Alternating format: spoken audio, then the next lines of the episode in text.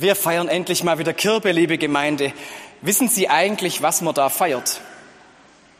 Was eigentlich der Anlass ist von der Kirbe? Hat jemand eine Idee? Ja, es wird schon ein bisschen diskutiert an den Tischen, gell? Man sagt's leise, aber laut ist so ein bisschen, ein bisschen weit hier durch die Halle. Natürlich, manche haben es schon ein bisschen gehört. Kirbe heißt ursprünglich eigentlich Kirchweih.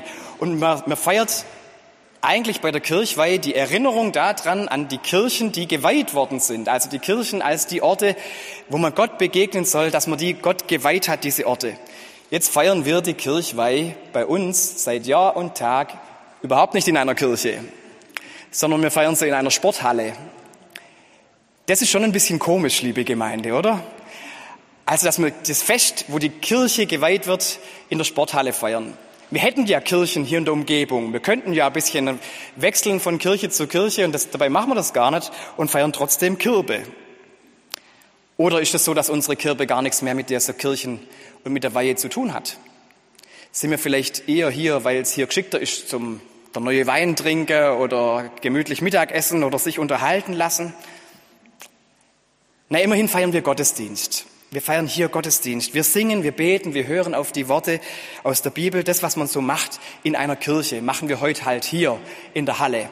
Und vielleicht machen es manche daheim, die jetzt daheim zugucken, die vielleicht gar nicht raus dürfen und auch in der Kirche nicht durften. Die können so daheim äh, teilnehmen am Gottesdienst. Vielleicht feiern manche erst im Laufe der Woche, wenn sie den Gottesdienst hinterher noch anhören als Podcast während dem Joggen oder beim Bügeln oder sonst wo.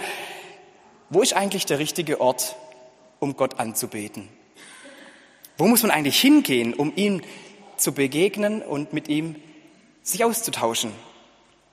Das ist ja auch ein Teil von diesem Gespräch, das Jesus mit der Frau am Brunnen führt. Wir haben es gerade gehört. Da geht es auch um dieses Thema. Und da war eigentlich klar, wenn es ums Anbeten geht, dann muss man am richtigen Ort sein. Wo der allerdings ist, da gehen die Meinungen so ein bisschen auseinander, damals schon. Die einen sagen natürlich ganz klar, im Tempel in Jerusalem. Wo denn sonst? Da muss man hingehen, dort begegnet man Gott.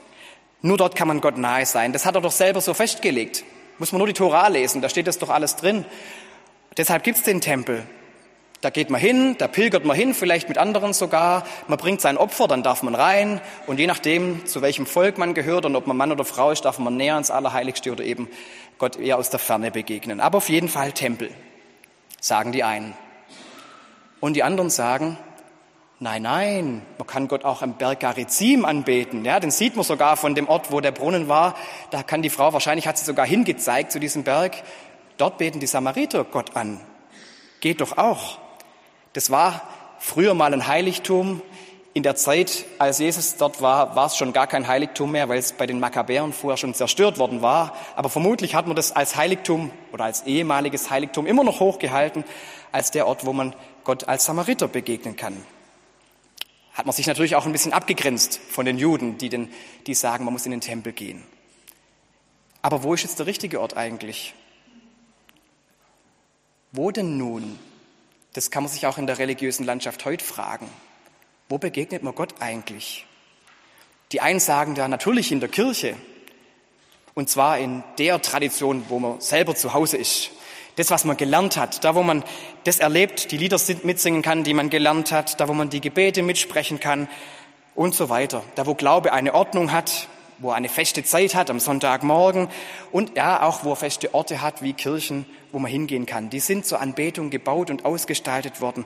Räume, die Glauben atmen. Da muss man hin. Da begegnet man Gott.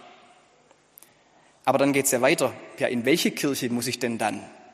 Da gehen die Meinungen ja auch auseinander. Gell? In so eine oder so eine suche ich mir eine, einfach eine aus, in der ich das Gefühl habe, ja, da passt es am ehesten zu dem, was ich so empfinde, Gott eher begegnen kann als vielleicht woanders. Aber dann gibt es ja noch mehr Meinungen. Dann gibt es ja noch die, die sagen, also ich kann Gott auch bei mir daheim begegnen. Wenn ich daheim bin. Ich muss gar nicht in die Kirche. Wissen Sie, Herr Pfarrer, ich brauche keine Kirche, um zu glauben einer der Sätze, die ich am häufigsten höre. Klingt manchmal so ein bisschen wie eine Entschuldigung, aber das ist für viele tatsächlich auch so, dass sie sagen, ich brauche eigentlich gar keine Kirche, kann das von zu Hause aus auch machen, kann auch daheim meine Bibel lesen und jetzt vielleicht in digitalen Zeiten höre ich mir daheim eine Predigt an oder gucke mir was an. Heutzutage, so beginnen manche gerne Sätze, wenn sie sich abwenden von dem, was früher war, heutzutage braucht man doch keine steinernen Gebäude mehr, um Gott zu begegnen. Keine starren Bänke und so. Und wieder jemand anders, der sagt, naja, ich begegne Gott am besten in der Natur. Wenn ich rausgehe, wenn ich in den Wald gehe, wenn ich auf den Berg steige, dann fühle ich mich Gott ganz nahe. Oder dann kommt der Nächste und der sagt, ja, für mich ist Musik das, wo ich Gott begegne. Das ist der Ort, wo ich Gott ganz nahe bin.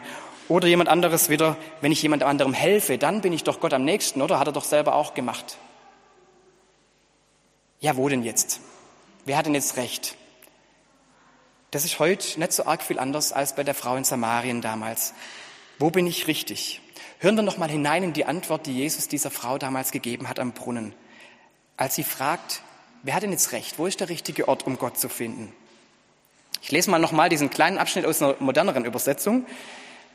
Da sagt die Frau: Ich sehe, Herr, du bist ein Prophet. Kannst du mir dann eine Frage beantworten? Unsere Vorfahren haben Gott auf diesem Berg dort angebetet. Warum also behauptet ihr Juden, man könne Gott nur in Jerusalem anbeten? Jesus antwortete, Glaub mir, die Zeit kommt, in der ihr Gott den Vater weder auf diesem Berg noch in Jerusalem anbeten werdet. Ihr wisst ja nicht einmal, wer der ist, den ihr anbetet. Wir aber wissen, zu wem wir beten, denn das Heil der Welt kommt von den Juden her. Doch es kommt die Zeit, und sie ist schon da, in der die Menschen den Vater überall anbeten werden weil sie von seinem Geist und seiner Wahrheit erfüllt sind. Von solchen Menschen will Gott angebetet werden. Denn Gott ist Geist. Und wer Gott anbeten will, muss von seinem Geist erfüllt sein und in seiner Wahrheit leben. Die Frau entgegnete, ja, ich weiß, dass einmal der Messias kommen soll, der von Gott versprochene Retter. Wenn dieser kommt, wird er uns alles erklären. Da sagte Jesus, du, sprich, du sprichst mit ihm, ich bin es.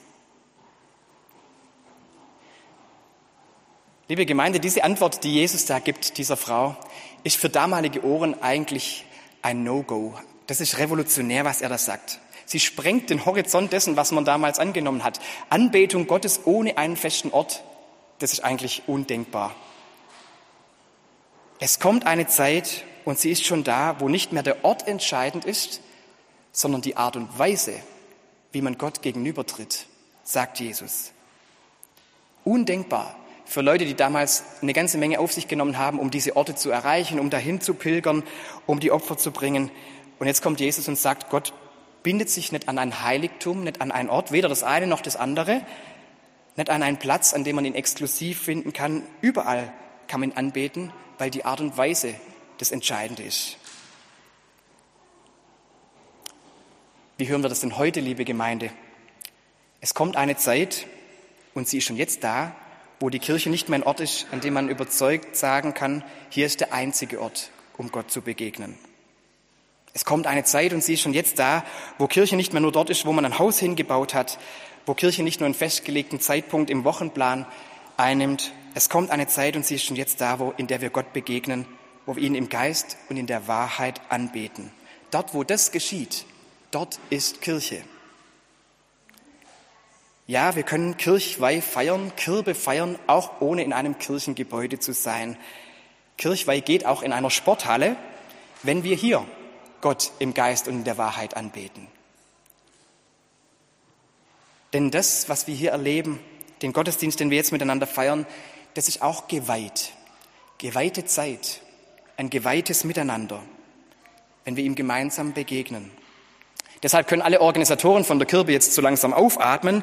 Es ist trotzdem Kirbe, auch wenn wir hier sind.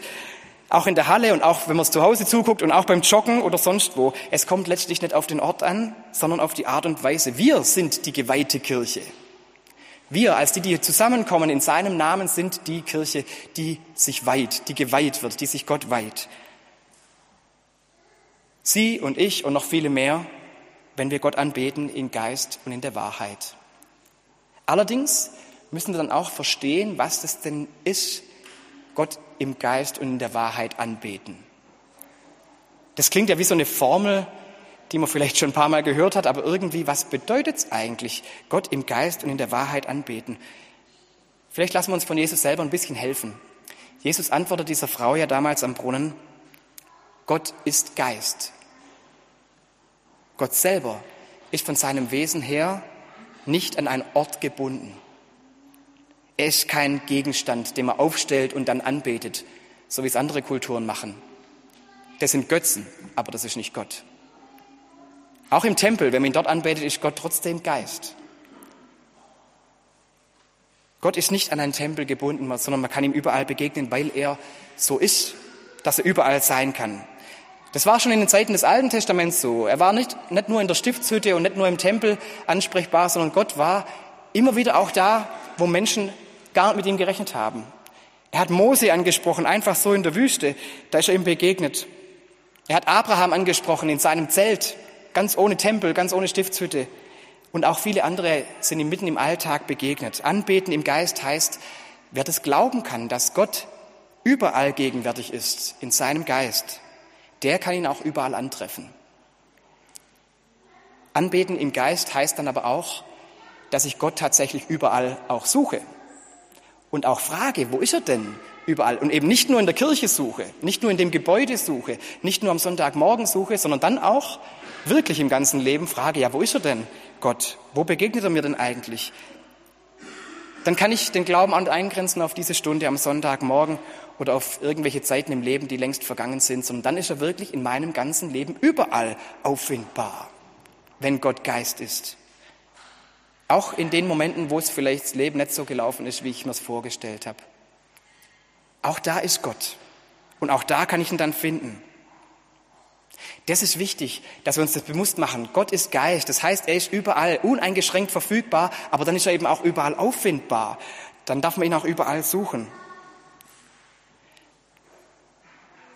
Wer so zu Gott betet im Geist, der braucht nicht unbedingt einen Tempel oder eine Kirche. Aber eine Sache braucht er doch noch, nämlich die Wahrheit. Das heißt ja, anbeten im Geist und in der Wahrheit. Und jetzt wird es vielleicht ein bisschen herausfordernd, aber wichtig. Denn diese Wahrheit, von der Jesus da spricht, die ist was Objektives. Etwas, in dessen Licht ich mich stellen kann oder auch was, dem ich mich entziehen kann. Aber nicht etwas, das ich mir selber machen kann. Das muss man vielleicht in unserer heutigen Zeit am meisten betonen. Ich halte es für eine der größten Lügen unserer heutigen Zeit, zu meinen, jeder kann sich seine eigene Wahrheit machen, basteln, da, wo das passiert, da, wo Menschen ihren eigenen, ihre eigene Wahrheit aufbauen, ihren eigenen, ihr, eigene, ihr eigenes Weltbild zusammenbasteln und sich eben nicht mehr einer objektiven Wahrheit unterstellen wollen, da sehen wir in unserer Zeit, dass das Chaos anrichtet. Da können sie zwangsläufig nur für das wahrhalten, was zu ihrer Wahrheit passt, zu der Wahrheit, die sie sich gebaut haben. Und alles andere muss dann natürlich geleugnet oder bekämpft werden, weil es nicht zur eigenen Wahrheit passt. Und die Folgen sind, Menschen verstehen sich auf einmal nicht mehr, Missverständnisse überall, man findet keine gemeinsame Basis mehr, um sich auszutauschen, man spricht nicht mehr miteinander. Wenn das auf politischer Ebene passiert, dann spricht man nicht mehr nur miteinander, sondern man bekriegt sich sogar, weil jeder denkt, er ist im Recht, nach seiner eigenen Wahrheitsvorstellung. Vielleicht kann man so sagen, subjektive Wahrheiten machen weltfremd und sind auch irgendwie gefährlich. Jedenfalls sehe ich das so in unserer heutigen Zeit. Das ist wirklich eine große Gefahr. Auch Geistlichen kann das passieren, auch Kirchen kann das passieren, dass sie zu sehr die eigene Wahrheit bauen und nicht auf die sehen, die absolut ist, die größer ist, die über allem steht. Und das ist diese Wahrheit, von der Gott spricht. Etwas, in das ich mich hineinstellen kann. Die Wahrheit, die gegeben ist. Auch wenn mir es manchmal nicht gefällt, wenn ich in dieser Wahrheit stehe, dann werde ich mich selber ganz neu entdecken. Nicht nur das, was ich an mir sehen will, sondern vielleicht auch manchmal die Seiten, die, die mir gar nicht so an mir gefallen, aber sie sind die wahren Zeiten. Dann bekomme ich ein wahrhaftigeres Bild von mir selber. Anbeten in der Wahrheit heißt für mich, dass ich mir zeigen lasse, das, was Gott mir zeigt. Auch wo er mir zeigt, wie ich selber bin. Dass ich Gott so sehe, wie er sich zeigt und dass ich mich so sehe, wie er, sich, wie er mich mir zeigt. Anbeten in der Wahrheit heißt, dass ich ihn kenne und dass ich mich so kenne, wie er mich sieht. Das ist diese Wahrheit. Ohne die Lügen, die mir ein falsches Bild von mir selber geben oder einreden wollen. Gott gibt mir ein ehrliches Bild von mir. Er ist die Wahrheit. Wenn ich ohne die Wahrheit anbete, dann kommt dabei das heraus, was Jesus in dem Gespräch mit der Frau über die Samariter sagt. Da sagte, die Samariter, die wissen nicht mal, was sie anbeten. Sie kennen Gott nicht. Sie haben ihre eigene Wahrheit gebaut und beten die jetzt an. Die Juden dagegen, die kennen Gott. Die kennen ihn aus ihrer ganzen Geschichte. Die haben ihn kennengelernt. Die haben sich zeigen lassen, wie er ist und auch wie sie selbst sind. Das war oft nicht leicht für die Juden zu sehen, wer sie selber sind, weil es manchmal auch ein ziemlich düsteres Bild auf sie geworfen hat. Aber es war ein wahres. Das ist die Wahrheit. Gott kennen und sich selber erkennen durch Gott. Das ist die Voraussetzung, dass man Gott in der Wahrheit anbeten kann. Wer, wer ihn nicht in der Wahrheit anbetet, der betet irgendwas an, aber nicht Gott. Man muss ihn kennen. Wissen Sie, liebe Gemeinde, ich finde Sonnenuntergänge was sehr beeindruckendes. Wenn ich einen Sonnenuntergang sehe, und vielleicht geht es Ihnen ähnlich, dann tut es mir das gut. Dann berührt mich das irgendwie, das geht sehr tief. Da werde auch ich sehr emotional manchmal bei einem Sonnenuntergang oder auch bei einem Blick von einem Berg oder auf ein Meer oder so. Es gibt so eindrückliche Erlebnisse. Oder jetzt, wenn im Herbst die vielen Blätter bunt werden, alles bunt strahlt, wenn die Vögel in Schwärmen Bilder in den Himmel zeichnen und die Sonne nochmal spürbar alles gibt, das beeindruckt mich. In der Natur kann man wirklich viel finden. Das kann einen beeindrucken. Und ich verstehe es, wenn Leute sagen, dass sie sich in der Natur Gott näher fühlen als in der Kirche zum Beispiel. Aber allein die Bewunderung und das Staunen und das Gefühl, was das auslöst, ist keine Anbetung, wenn ich Gott nicht kenne. Dann ist die Natur sowas wie ein Heiligtum, wie es für die Samariter ein Heiligtum war, wo man irgendwas anbetet, auch genießt, auch schön findet, aber nicht Gott, weil man ihn nicht kennt. Erst wenn ich ihn erkenne hinter all diesen Dingen, hinter dem, was so schön ist, wenn ich sein Schöpferwirken sehe, wenn ich in dem Sonnenuntergang entdecke, wie groß und mächtig, wie kreativ er ist, wie groß seine Macht ist, wenn ich dazu noch glauben kann, dass er auch jetzt da ist, in diesem Moment, weil er Geist ist, dann erst, dann kann ich Gott anbeten und dann aber auch in der Natur, weil dann kenne ich ihn und dann weiß ich, er ist jetzt da und er ist jetzt für mich auch in diesem Moment verfügbar, ansprechbar anzubeten. Dann ist Anbetung in Wahrheit und im Geist. Oder wenn ich glauben kann, dass Gott mit seinem Geist auch in einer Sporthalle, in der Hohensteinhalle anwesend ist. Und wenn ich mich hier heute Morgen in seine Wahrheit stelle, wenn ich hier nach ihm frage, wenn ich hier suche und hinhöre, was er mir heute Morgen sagen will, dann ist dieser Gottesdienst heute Morgen Anbetung in Wahrheit und im Geist unabhängig von Kirchengebäuden. Oder wenn ich an einem Brunnen stehe und erkenne, dass Jesus, der da gerade das Wasser trinkt, das ich geschöpft habe, dass der der Messias ist.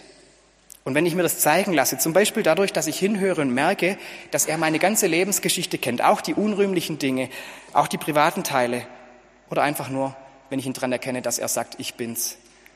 Wenn ich ihn erkenne und glauben kann, dass Gott jetzt hier an diesem Brunnen anwesend ist, dass er mitten in meinen Alltag kommt, dann wird diese Begegnung zur Anbetung im Geist und in der Wahrheit. Und liebe Gemeinde, vielleicht ist das zum Schluss das Spannendste, dass wir heute Morgen was ganz Ähnliches wie diese Frau erleben. Denn die will ja eigentlich nur Wasser schöpfen. Die macht das, was sie jeden Tag macht. Die holt sich das, was sie zum Leben braucht, Lebensmittel besorgen, so wie immer. Aber als sie dorthin kommt, ist Gott schon da. Der wartet auf sie. Und sie unterhält sich mit diesem Mann, darüber, wo man Gott begegnet. Und dann in dieser Unterhaltung erlebt sie genau das schon ganz direkt, da wo sie ist. Sie braucht gar nicht an einen speziellen Ort gehen. Sie muss weder nach Jerusalem gehen, noch auf den Berg Garizim. Sie braucht nicht an einen Ort gehen, sondern schon da, wo sie ist, ist Gott. Schon da kann sie ihm begegnen. Gott kommt höchstpersönlich dahin, wo sie erst, äh, er wartet schon da, wo sie erst hinkommt. Dort kann, er, kann sie ihn entdecken, den Messias den leibhaftigen Gott. Er stellt sie in die Wahrheit an diesem Brunnen und er ist genau da, wo sie ist. Und vielleicht sind Sie heute nur hier, weil Sie Leute treffen wollen oder mal wieder das Miteinander in der Halle genießen wollten oder weil es nachher ein leckeres Mittagessen gibt oder neuer Wein oder weil es Unterhaltung gibt mit der Musik. Und dann ist da halt am Sonntagmorgen noch der Gottesdienst. Oder vielleicht sind Sie hier, weil es Sonntagmorgen ist und weil der Gottesdienst heute halt nicht in der Kirche ist, sondern in der Halle. Und jetzt sind Sie hierher gekommen. Oder vielleicht schaust du zu Hause zu am Stream, weil du nicht mehr raus kannst, weil es zu schwer geworden ist oder weil du nicht raus darfst oder weil du gar nicht unter Leute gehen willst. Wo auch immer. Gott ist schon da und er wartet schon drauf, dass du ihn erkennst. Hier an deinem Oktobersonntagmorgen ist er da und er begegnet dir noch vor dem Mittagessen. Hier kannst du dir zeigen lassen oder zuhören, was er dir ganz persönlich zeigen will. Hier bist du richtig, weil Gott schon hier ist. Hier und heute kannst du anbeten im Geist und in der Wahrheit. Wo ist der richtige Ort, um Gott zu begegnen? Dort, wo wir Gott im Geist und in der Wahrheit anbeten. Da, wo wir das tun, dort ist Kirche. Das kann auch mal ein Kirchengebäude sein.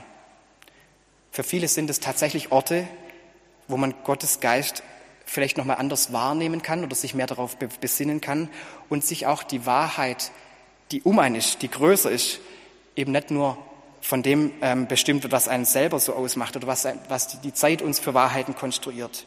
Deshalb breche ich am Schluss noch mal ein bisschen eine Lanze für unsere Kirchengebäude. Aber nicht, um sie exklusiv zu Orten zu machen, wo man nur dort Gott begegnet. Das nicht. Entscheidend ist, dass wir diese Räume in unserem Leben finden, wo wir Gott anbeten im Geist und in der Wahrheit. Und dass wir uns bewusst machen, er ist schon da, da wo wir hinkommen werden. Auch bei dir ist er schon da, wo du hinkommen wirst. Auch in der kommenden Woche wird er da sein, wo dein Alltag dich hinführt. Ans Bügeleisen, beim Kinder ins Bett bringen, auf der Arbeit, beim Einkaufen oder wie die Frau beim Getränke holen. Achte mal drauf und begegne Gott dort. Geh mal in diese Woche mit dem Glauben, dass Gott, weil er eben Geist ist und weil er überall sein kann, auch in deinem Alltag auftauchen kann. Und such nach ihm, frag nach ihm, stell dich in seine Wahrheit. Denn in der Anbetung im Geist und in der Wahrheit, da weißt du dann dein Leben dem Herrn. Und dann ist er vielleicht nicht nur heute, sondern auch morgen und übermorgen und in der ganzen nächsten Woche für Sie persönlich Kirchweih. Amen.